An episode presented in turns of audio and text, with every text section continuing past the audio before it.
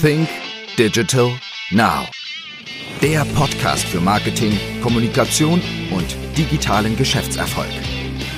Gastgeber ist Österreichs führender Storytelling-Experte Harald Kopeter. Hallo und herzlich willkommen zu einer neuen Ausgabe von Sync Digital Now. Mein heutiger Gast ist Tin Fischer und für alle, die Tin Fischer nicht kennen, darf ich ihn einmal kurz näher vorstellen. Tin Fischer ist freier Journalist und spezialisiert auf Daten. Er ist einer der Köpfe hinter den Infografik-Seiten der Zeit und setzt sich kritisch mit Erhebung und Darstellung von Statistiken auseinander. Daneben arbeitet er auch für andere Zeitungen wie der Frankfurter Allgemeinen Sonntagszeitung, dem Magazin Neon, der Neuen Züricher Zeitung und viele weiteren Medien. Vor mir liegt ein Buch von ihm und es nennt sich Einer von 100 wird 100, so ziemlich alles, was man über das Leben wissen muss. Das ist das neue Buch von Tin Fischer und Mario Mensch. Ein Buch voller Statistiken über das Leben. Hallo Tin. Hallo. Tin, wie kommt man auf die Idee, ein Buch über ähm, Statistiken zu schreiben? Das Buch hat tatsächlich mit dem, mit dem Titel angefangen. Also ich bin tatsächlich irgendwann mal, äh, ich habe wahnsinnig viel mit Statistiken zu tun. Also ich gucke jeden Tag irgendwie auf Zahlen hatte irgendwann einfach mal diese Lebenserwartungsstatistiken mir so durchgeguckt ähm, beim Statistischen Bundesamt und einfach mal geguckt, ich versuche immer so Faustregeln abzuleiten, äh, wenn ich irgendeinen Datensatz habe und habe da einfach mal so geguckt, wie viele Menschen von, von, von 100 Personen werden eigentlich 100 Jahre alt. Und bin dann irgendwie drauf gestoßen, dass es halt bei den Männern, äh, quasi bei den, sagen, den Jungs, die heute geboren werden, wenn alles so weitergeht, wie es heute äh, der Fall ist, die Medizin äh, sozusagen äh, im, im Hier und Heute so stehen bleibt, dann werden, wird einer von 100 100. Und daraus ist dann so der, der Titel entstanden.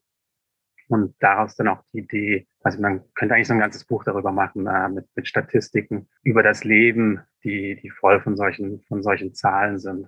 Einer von 100 wird 100 ist aber im Grunde genommen auch schon einmal ein sehr plakativer Titel.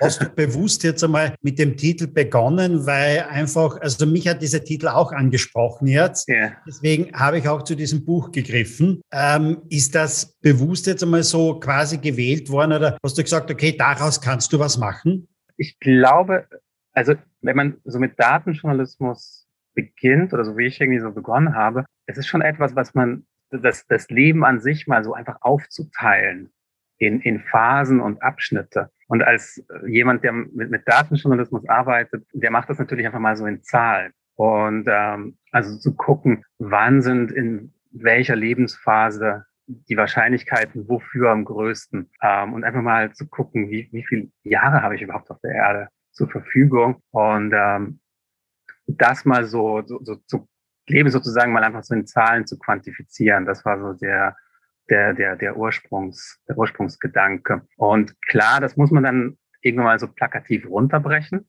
auf irgendwie eben so, ein, so eine, ja, so eine Faustregel, wie eben einer von 100 mit 100. Und das war dann so die, die Idee. Gehen wir mal rein vielleicht so in deine tägliche hm? Arbeit, wenn du dich mit Statistiken beschäftigst. Zum einen, ähm, ist es denn so von deinen Auftraggebern her oder den anderen Medien, dass die zu dir kommen jetzt und sagen, äh, hör mal zu, Tin, hast du irgendeine interessante Statistik zu diesen und jenen Themen? Oder ist es so, dass eigentlich diese Zahlen ich sage mal, irgendwie zu dir kommen, weil du natürlich auf das achtest jetzt einmal und jeden Tag begegnen dir in irgendwelchen Berichten dort und da mhm. Zahlen, wo du dir denkst, okay, da gehe ich jetzt einmal tiefer rein, weil dahinter könnte sich eine interessante Story verbergen. Wie muss ich mhm. mir das einmal vorstellen? Also auf jeden Fall zweiteres. Also ich äh, ich bin jemand, der durch die Welt geht und immer nach, nach, nach Zahlen sich umguckt. Und, äh, und vor allem nach Zahlen, die irgendwie vielleicht auch ein bisschen seltsam erscheinen. Ähm,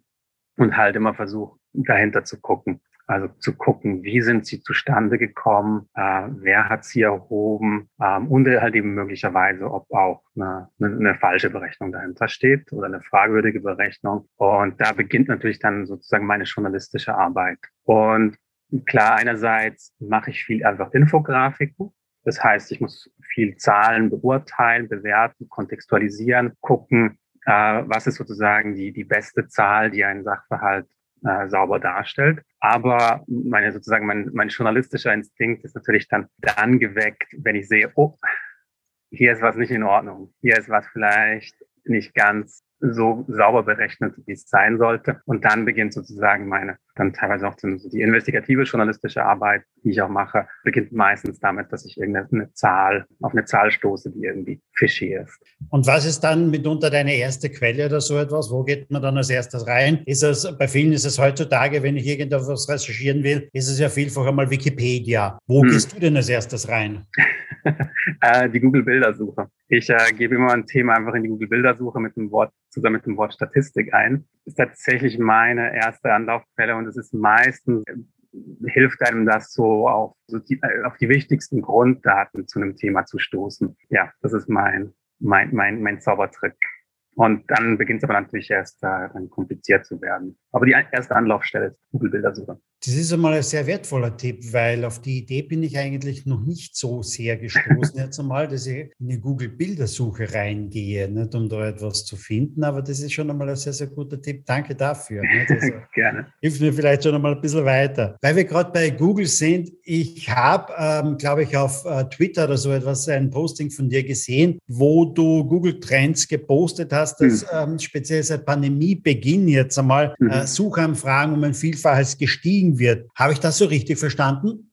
Also ich finde Google Trend großartig. Äh, einfach als Tool, weil man halt sehen kann, wann irgendwie ein neues Thema aufkommt oder aufgekommen ist, einfach weil Leute danach, danach suchen und weil es so ein wahnsinnig schnelles Feedback gibt. Also selbst bei Meinungsumfragen muss man ja öfters mal so ein paar Wochen warten, bis, äh, bis man irgendwie Resultate hat. Und bei Google Trends sieht man das halt sofort, was sozusagen in den Köpfen der Menschen vor sich geht. Und das war zu Beginn der Pandemie, fand ich das super spannend, einfach in diese Google Trends reinzugucken und zu gucken, was was beschäftigt jetzt plötzlich die Leute? Also eben beispielsweise, äh, dass Leute plötzlich begonnen haben, Haare schneiden auf YouTube zu suchen und, und dann halt zu verfolgen, wie lange suchen sie das? Und dann kaum war der Moment, als die Ankündigung war, dass die Friseursalons wieder aufmachen, bricht dieser Trend dann schon wieder ein.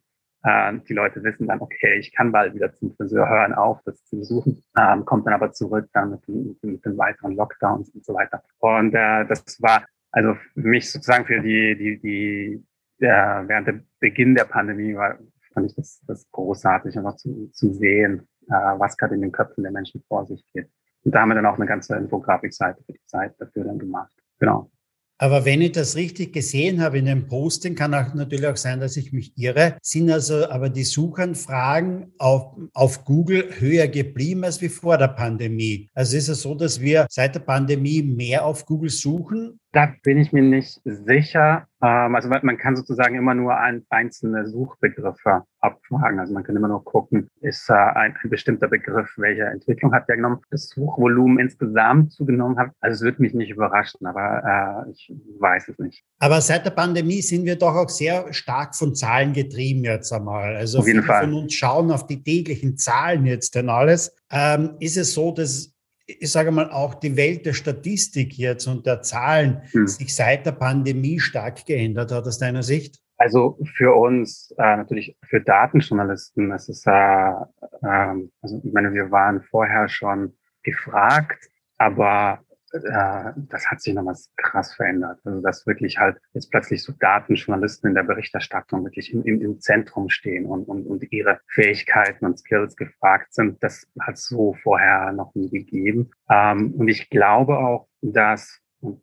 das finde ich eigentlich so einer der äh, naja, sagen wir, positiven Nebenaspekten der Pandemie. Ich glaube schon, dass die Fähigkeit der, der, des Publikums, der Leserinnen, der Leser, halt Statistiken zu lesen und auch so die Begrifflichkeiten, also die, die heute sehr viele Leute plötzlich beherrschen, die vorher nur irgendwie statistische Fachbegriffe waren. Allein so eine Frage wie, was ist exponentielles Wachstum? Also das ist plötzlich so in die Diskussion und, und äh, so ins allgemeine Bewusstsein vorgedrungen. Und ich glaube, wir werden aus dieser Pandemie hervorgehen mit einem sehr viel besseren Verständnis äh, dafür, was, was, Statistik ist und wie man über Statistik spricht. Ja, also das sozusagen für mich als Datenjournalist war, war das schon sehr, sehr interessant zu beobachten, auf jeden Fall. Jetzt gibt es ja eine ganze Menge Zahlen, aber diese Zahlen und diese Statistiken, die seit ein paar Monaten in Umlauf sind, die werden ja auch vielfach missbraucht, mhm. beziehungsweise bewusst von manchen Menschen ja auch ähm, falsch interpretiert und weitergegeben. Mhm. Gibt es jetzt für dich so ein paar Blicke beziehungsweise ein paar Tipps, worauf man einfach mal achten soll, um zu vielleicht zu erfassen, okay, das kann jetzt stimmen oder na, da schaue ich doch lieber mal genauer nach. Also ich glaube, letzten Endes äh, bleibt einem doch nichts anderes übrig, als doch auch einfach auf, auf Expertise zu vertrauen. Und halt eben auch, weil Zahlen sind immer schwierig zu interpretieren. Sozusagen, wir haben ja immer so diesen Anspruch, dass wir ein Diagramm sehen wollen, das uns jetzt zeigt, wie die Sache ist. Und natürlich macht, kann das ein Diagramm alleine niemals leisten. Ne, auch ein, ein scheinbar sehr einfaches Diagramm ist immer sehr schwierig zu interpretieren. Also man braucht viel Expertise, um beispielsweise ein Thema wie Lebenserwartung, wie, Übersterblichkeit korrekt und sauber zu interpretieren, weil einfach sehr, sehr, die Daten sehr komplex sind, weil, weil das Phänomen dahinter sehr komplex ist. Und da bleibt mir schlussendlich dann aber doch halt als Laie sozusagen nichts anderes übrig, als halt auf Menschen zu hören, die die Expertise haben, die sich damit auseinandergesetzt haben, die sich vielleicht schon jahrelang damit auseinandergesetzt haben. Also ich glaube, bin so ein bisschen skeptisch, wenn es sozusagen um dieses, äh, so, so gut es ist, dass wir als, als, als Laien ähm, sehr viel mehr über Statistik gelernt haben, müssen wir doch immer noch anerkennen, dass es äh, Leute sehr, sehr viel mehr davon verstehen. Gibt es für dich so eine Statistik, so die, die die letzten Monate mal untergekommen ist, wo du dir selber gedacht hast, das kann doch nicht sein, das verstehe ich jetzt auf den ersten Blick gar nicht, das ist so außergewöhnlich, fällt dir da spontan etwas ein? Also meine große Recherchearbeit im letzten Jahr war, ähm, ich hatte zum Thema, ich hatte nicht zum Thema Corona recherchiert, sondern zum Thema Bäume pflanzen. Bäume pflanzen ist ja sehr, sehr populär geworden in den letzten Jahren. Und äh, ich bin schon vor ein paar Jahren zufälligerweise auf eine Zahl gestoßen von einer Organisation vorgegeben hatte, für das Pflanz, Pflanzen von Milliarden von Bäumen angestiftet zu haben. Und ich hatte damals diese Zahl gesehen mir kam die einfach so ein bisschen hoch vor.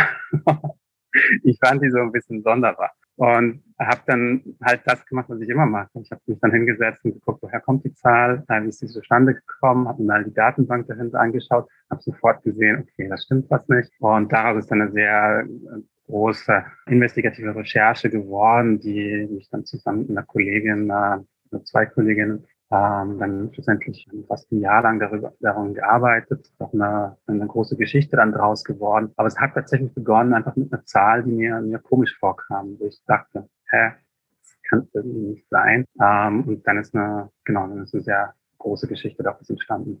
Das heißt, die Zahl war schlichtweg einfach falsch, oder? Ich glaube, man kann so sagen, dass die Zahl schlicht und einfach falsch war. Ja. Oder ja. sehr, wie sagt man, wie hat dann die Organisation darauf reagiert? Zuerst noch so ein bisschen, haben sie dann die Zahl noch versucht, noch ein bisschen zu korrigieren, ähm, aber auch nur so halb. Und, und irgendwann ist dann, also als wir dann die ganz große Geschichte dann dazu gemacht haben und alle auch festgestellt haben, dass noch sehr viel anderes äh, da bei dieser Organisation nicht stimmt oder nicht stimmig war, dann kam natürlich dann was das Übliche ist. Also bestritten, dass sie Fehler gemacht hätten, am Schluss dann Androhungen von rechtlichen Konsequenzen und, und so weiter und so fort. Also ein bisschen, ja, das, womit man halt im Journalismus rechnen muss, ähm, für uns ohne Konsequenzen geblieben. Ähm, weil einfach weil unsere Geschichte halt korrekt war. Jetzt ist es ja so, dass du ja nicht unbedingt, ähm, ich sage mal, Statistiken verfasst jetzt, sondern du recherchierst dann hinterher ähm, und, und ja. interpretierst das Ganze mitunter. Aber wenn man das Buch ein bisschen durchblättert, dann ist man doch sehr verwundert darüber, warum es eigentlich zu dem Thema eine Statistik gibt und wen interessiert es. Also wenn ich dann denke, nicht, also ich habe das durchgeblättert, nicht, da fällt mir eine auf, welches Lebensmittel als Tattoo am beliebtesten sind. Und ähm, es, glaube ich, war, war es dann die Pizza? Also die Seite wird es nicht genau im Kopf, aber, ja. aber wen interessiert so eine Statistik denn überhaupt? Äh, mich, mich auf jeden Fall. Das ist tatsächlich eine der wenigen, die ich, also oder sozusagen eine eine Statistik, die ich selber erhoben habe. Also ich hatte damit angefangen, schon vor langer Zeit mit Instagram-Daten zu arbeiten. Das war tatsächlich auch so ein bisschen mein Einstieg in den Datenjournalismus, dass ich zusammen mit einem Programmierer, wir hatten damals ein Programm entwickelt, mit dem wir äh, im großen Stil so Instagram-Daten absaugen konnten. Ist heute technisch nicht mehr möglich in dem in den Dimensionen, weil er, aber früher war Instagram sehr viel offener. Ähm, man hatte da sehr viel Zugriff auf sehr viele Daten und ähm, da hatten wir und für mich war das super spannend, weil man dann eben so Alltagsphänomene irgendwie äh, beobachten konnte. So, äh, wann und wo posten Leute Fotos mit Hashtag glücklich? In welchem Zusammenhang sozusagen sind Leute auf Instagram glücklich beispielsweise? Und man konnte dann eben auch quasi ein großes Datenset anlegen von Hashtag Tattoo und konnte dann sozusagen anhand der anderen Hashtags, die zusammen mit Hashtag Tattoo publiziert werden, sich einen Blick darüber verschaffen, welches so die häufigsten Tattoo-Motive ähm, zumindest auf Instagram sind, die gepostet werden, aber möglicherweise korrespondiert das ja auch mit der Realität da draußen, wo man dann irgendwie erheben konnte, was sind eigentlich die häufigsten Tattoo-Motive. Und daraus haben wir dann nochmal eine Untergruppe abgeleitet. Wir haben, ich hatte dann irgendwie gesehen, es gibt öfters mal Leute, die sich halt Essen tätowieren und man denkt sich immer so, warum? und, äh, und man konnte dann so ein Subset davon ableiten, was eben sind die häufigsten Lebensmittel, die sich Leute tätowieren lassen, was dann irgendwie, glaube ich, eben Pizza und Ananas und solche Dinge waren das dann. Das ist natürlich reine Unterhaltung. Es ist lustig, es ist ein gesellschaftliches Phänomen, das beschrieben wird. Und sowas haben wir dann auch ins, ins Buch reingepackt, zusammen aber auch mit, mit den Altersgruppen. Äh, also in welchen Altersgruppen Leute am häufigsten heutzutage tätowiert sind. Halt auch, weil es ein großes Phänomen geworden ist in den letzten Jahren, also weil es äh, als Tätowieren lassen stark zugenommen hat. Und, äh, und so eine Geschichte kann man dann halt äh, auch mit Daten einfach erzählen, wie beispielsweise solchen lustigen Daten. Ähm, aber ja, die sind nicht, nicht wichtig. Oder, ähm. Interessiert dich das am Ende des Tages dann auch die Frage, warum sich Leute überhaupt Lebensmittel tätowieren lassen? Ja, also ich bin jetzt nicht der, der dann äh, Leute anschreibt mit, mit einem Ananas-Tattoo und fragt, hey, warum hast du dir ein Ananas-Tattoo tätowieren lassen? Ähm, da bin ich dann, glaube ich, so zu sehr Statistik-Nerd, dass ich mir, dass mir einfach die, die Grafik gefällt. Aber klar, wenn es komplexere Themen sind oder wichtigere Themen sind, dann ist natürlich für mich als Journalist immer, immer, immer unheimlich wichtig, mit den Leuten zu sprechen, die eine, eine, Statistik erhoben haben oder die Teil einer Statistik sind, um halt auch wirklich zu verstehen, was, was war die Intention dahinter. Also es geht zum Schluss nichts darüber. Kann mit Zahlen vieles erheben, aber, aber schlussendlich muss man halt auch dann auch zum Telefon greifen und, und nochmals mit Leuten sprechen, telefonieren. Das gehört schon auch immer mit dazu. Diese Daten, die du damals jetzt aus Instagram herausgezogen hast, ähm, hast du gerade gesagt, das funktioniert heutzutage nicht mehr so. Mhm aber es funktioniert noch immer, oder? Also ich habe größtenteils damit aufgehört, weil einfach die äh, damals waren sozusagen diese, diese APIs, die waren noch wenig restriktiv gehandhabt und man es gab zwar so ein bisschen Sicherheitsmechanismen und Einschränkungen, aber die konnte man sehr leicht mit ein bisschen Programmierkenntnis umgehen. Und das ist sehr, sehr viel restriktiver geworden. Natürlich auch, weil sehr viele Firmen damit da Schindluder getrieben haben und natürlich, man konnte auch Daten in Massen abgreifen, wo man vielleicht heute sagen würde, okay, das äh, geht vielleicht auch ein bisschen zu sehr in die, in die Privatsphäre rein, dass man einfach so super präzise Geodaten äh, abgreifen konnte. Aber damals war das möglich und wir haben damals viele tolle Infografiken machen können. Ja, heute ist es, ähm, ist es einfach restriktiver geworden.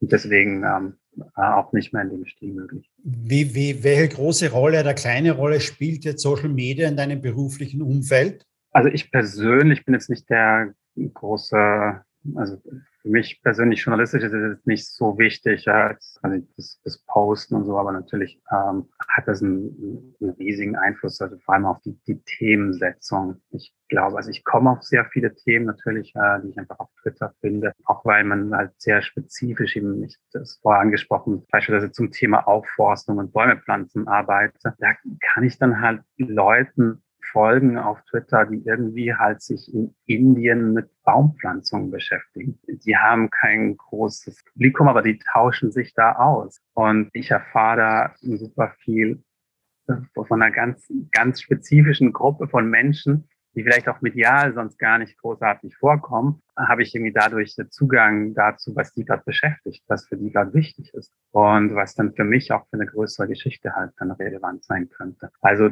der Aspekt ist für mich eigentlich sozusagen der wichtigste in, in den, in den sozialen Medien diese ganz, den Zugang zu diesen ganz kleinen, ganz, ganz spezifischen Diskussionen zu haben, die irgendwo stattfinden. Kurze Unterbrechung. Kennst du Claudia? Claudia von Enphone? Claudia ist die Cloud-Telefonanlage von Enphone und mit dieser kannst du deinen Kommunikationsprozess einfach und leicht digitalisieren und optimieren. Die Voice-over-IP-Anlage macht dich und dein Unternehmen räumlich unabhängig, sowohl bei der Verwaltung als auch bei der Nutzung. Du, deine Mitarbeiter und Kollegen können die Bürofestnetznummer von überall aus nutzen, auch auf deinem Smartphone, Laptop oder wie gewohnt über das Tischtelefon. Homeoffice-Möglichkeiten und ein flexibler Arbeitsplatz stellen somit kein Problem mehr dar. Cloud-Telefonie ist ressourcenschonend und kostengünstig und durch die spezifischen Branchenlösungen von Enphone kannst du deine Prozesse optimieren und effizienter arbeiten. Schau einfach einmal auf enphone.com. Du findest den Link klarerweise auch in den Show Notes. Und nun geht's weiter im Interview. Gehen wir einfach noch mal ein bisschen rein in dein Buch. Ich habe da drinnen ja doch einige mhm. interessante Sachen denn auch gefunden und Statistiken. Beispielsweise auf Seite 28 beginnt das einmal mit Kinderspielzeug, denn auch eine recht interessante Sache, weil ähm, seit Jahren bemühen wir uns ja dazu, dass wir Mädchen und Frauen mehr jetzt einmal in die Technik bringen, mhm. in die MINT-Fächer rein. Und ähm, es beginnt aber im Grunde genommen beim Spielzeugkatalog, glaube ich, ne, wenn ich das so richtig interpretiert habe. Da gibt es eine Statistik, welche welche Spielzeuge ähm, oder wie Spielzeuge mitunter denn auch beworben werden. Mhm. Ähm, ganz recht interessant. Hast du das ein bisschen im Kopf noch? Ja, mehr oder weniger. Ist auch eine Statistik, eine der, die wir tatsächlich selber ausgewertet haben. Also wo wir tatsächlich einen Spielzeugkatalog genommen haben, geguckt haben, äh, was ist sozusagen in der, in der für Jungs Kategorie drin und in der für Mädchen Kategorie drin. Genau. Und dann äh, war sehr auffällig, dass in dieser für Jungs-Kategorie einfach sehr, sehr viel mehr Spielzeug drin war, was irgendwie mit, mit Berufen zu tun hatte und irgendwie mit später mal Geld verdienen zu tun hatte. Und, und, und, und bei den Mädchen halt, halt nach wie vor immer noch sehr viel ist einfach da, äh, halt sehr viele Dinge, die halt irgendwie mit, mit, mit mit Haushalt und, und, und Pflege und so weiter zu tun haben und, und Prinzessinnen und äh, Puppen und Make-up und so weiter. Ja, und das ist natürlich ein Thema, was uns alle irgendwie beschäftigt momentan. Und das haben wir dann auf diese Art und Weise dann aufbereitet. Aber das heißt, wir müssten eigentlich schon viel früher beginnen, nicht? Oder ähm, du, es steht ja auch drinnen, nicht? Also man versucht immer wieder eine Spielzeughersteller auch zu appellieren, mhm. aber klarerweise, nicht? die schauen auf ihr Business, auf ihre Zahlen, nicht? Mhm. was wird gut verkauft, mhm. nicht unbedingt, was wir vielleicht später mal brauchen, obwohl sie die eigenen Mitarbeiter in diesem mhm. Bereich ja genauso gut brauchen würden, oder? Also ich, ich glaube, ich glaube, die, die sozusagen die interessante Gegenstatistik oder quasi die erweiterte Statistik, die wir noch drin haben, die kommt viel weiter hinten im Buch nochmal vor, ist ähm, Frage der, der Patentanmeldungen. Da gibt es eine Auswertung davon, wie viele Patente heute von Frauen und wie viele von Männern angemeldet werden, heute noch. Also ganz aktuell. Und das ist irgendwie, was die Zahl war, glaube ich, 95 Prozent oder 96 Prozent von Männern. Und hat natürlich auch Auswirkungen darauf, wie, unsere Welt strukturiert ist, wie unsere Welt gestaltet ist, wenn sozusagen alles, was irgendwie entwickelt wird, technisch entwickelt wird, von Männern entwickelt wird. Und jetzt kann man dann zurückgehen, sozusagen Schritt für Schritt für Schritt, wo, woher, woher kommt das? Das sozusagen am, am, am ganz entgegengesetzten Ende haben wir diese Patentanmeldungen und auf der, auf der ganz anderen Seite haben wir irgendwie halt eben das, das Spielzeug, mit dem äh, Fünfjährige oder Dreijährige schon zu spielen beginnen. Und ich will jetzt nicht sagen, dass es quasi anderes Spielzeug den Kindern in die Hände zu drücken dazu führen wird, dass irgendwann die Patentanmeldung äh, von Männern und Frauen 50-50 sein werden. Also äh, das, glaube ich, wäre wär völlig übertrieben. Aber wir haben irgendwo, es gibt eine ganz lange Kette von Dingen, die äh, passieren im Laufe des Lebens, die irgendwie dazu führen, dass das ja schlussendlich dann doch eben äh, sehr, sehr viele Männer nach wie vor halt in, in Berufen tätig sind, technischen Berufen tätig sind. Und das kommt irgendwo, kommt irgendwo her. Und äh, natürlich kann das Spielzeug auch mit, mit, mit hineinspielen. Interessant für mich war auch beispielsweise, habe ich entdeckt, auf Seite 68 ist das, glaube ich, wann wir was zum ersten Mal denn machen. Und da sind natürlich ganz interessante Zahlen so drinnen. Okay, die Ehe ist durchschnittlich bei Frauen mit 29 Jahren, bei Männern mit 31, Augenliderstrafen bei 53 Jahren für die Frau, 57 bei Männern. Äh, bei der Kreuzfahrt liegen beide so ziemlich aneinander bei 60 Jahren und den Nobelpreis gewinnt man, glaube ich, im Durchschnitt mit 67 Jahren. Da haben du und ich noch ein bisschen Zeit bis dorthin, um uns darauf vorzubereiten. Es gibt aber auch eine Statistik, wann die Nobelpreisforschung beginnt und äh, das ist normalerweise schon in den 20ern bzw. Anfang des 30ern. Also ich glaube, da haben wir es schon vielleicht verpasst. Das heißt, richtig, nicht? also der braucht wirklich sehr, sehr lange, bis er, bis er die Lorbeeren erntet, oder?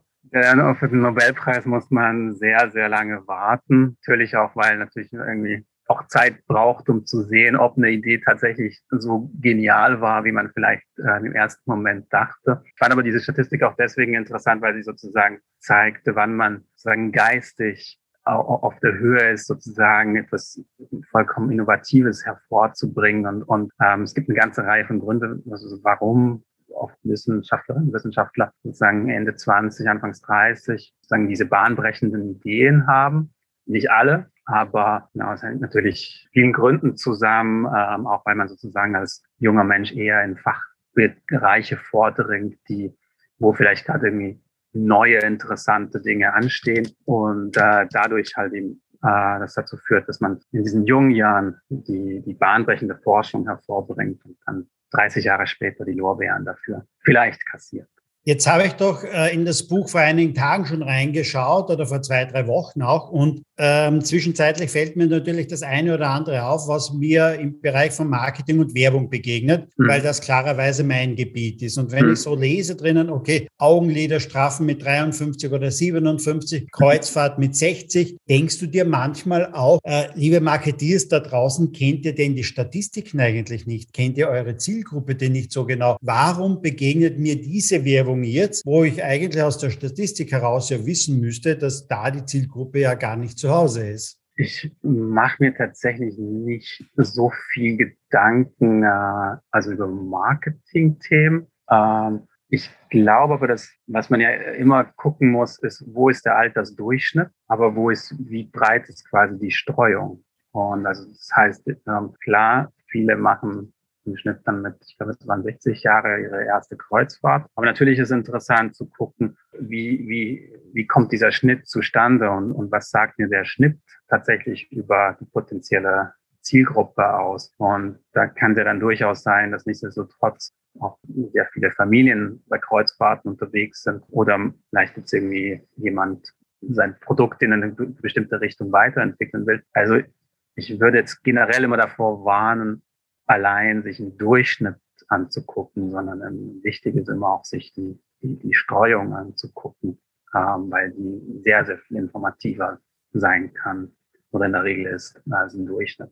Wenn man schon manchmal vielleicht ein bisschen auf dem Irrweg ist, auch im Bereich von Marketing, da zahlt sich vielleicht aus, die Seite 180, 181 zu lesen, denn ähm, da ist die Statistik drinnen vom Leben, erzählt nur, wer überlebt hat. Hm. Und du beschreibst da drinnen auch den Survivorship Bias. Vielleicht ja. kannst du das nochmal kurz beschreiben. Ja, ich glaube, das ist eigentlich ein super wichtiges Thema, was man, glaube ich, oft übersieht. Und natürlich, wir haben ja immer die Tendenz, dass wir sozusagen Leuten auch zuhören, die erfolgreich waren im Leben oder halt noch drastischer formuliert, die in irgendeiner Art und Weise überlebt haben. Also wir erzählen eben die Leute übers Leben, die, die noch da sind. Aber diejenigen, die einem wirklich vielleicht was über das Leben erzählen können, sind eben möglicherweise die, die keinen Erfolg hatten oder drastischer eben, die gar nicht mehr da sind. Also wenn wir zum Beispiel über das Thema Lebenserwartung sprechen, ich finde das immer so schräg, wenn, äh, wenn dann Interviews geführt werden mit Leuten, die jetzt über 100 sind und sie werden gefragt, was ist euer Geheimnis? Wie seid ihr über 100 geworden? Ähm, das ist nicht die interessante Frage. Das ist schon interessant und das ist schön und, und toll. Aber eigentlich ist die viel wichtigere Frage, warum sind Leute nur 60 geworden? Ähm, also eigentlich sind das die Leute, mit denen man ein Interview führen möchte, wenn man wissen will, wie wird man 100? Und, und nicht die Leute, die 100 geworden sind. Und ich, das haben wir, dieses Problem haben wir in der Statistik sehr oft. Also beispielsweise auch, es gibt ja diese Zahlen über das Lebensglück und so, wir haben das auch im Buch mit abgebildet, dass quasi so ab Mitte 60 das, oder bis Mitte 60 das Lebensglück kontinuierlich abnimmt und dann mit irgendwie ungefähr 60 äh, plötzlich wieder so ein bisschen zu steigen beginnt. Eigentlich eine sehr gute Botschaft für die Leute, die in, in, in Rente gehen. Es ist schön, ich freue mich für die, dass die jetzt wieder glücklicher werden. Kann man vielleicht auch teilweise damit erklären, dass man äh, so ein bisschen der Druck aus dem Leben raus ist, sich so ein bisschen zur Ruhe setzen kann. Aber ein Faktor ist halt eben auch, dass die Leute, die ab 60, 70 halt einfach noch überhaupt noch da sind, ähm, also die wir noch befragen können nach ihrem Lebensglück. Dann halt die, die so lange überlebt haben, die vielleicht auch deswegen so lange überlebt haben, weil sie vorher weil sie ein, ein gesundes und damit einhergehend auch sehr glückliches Leben geführt haben. Also dass halt Leute glücklicher waren, aus welchen Gründen auch immer halt länger überleben.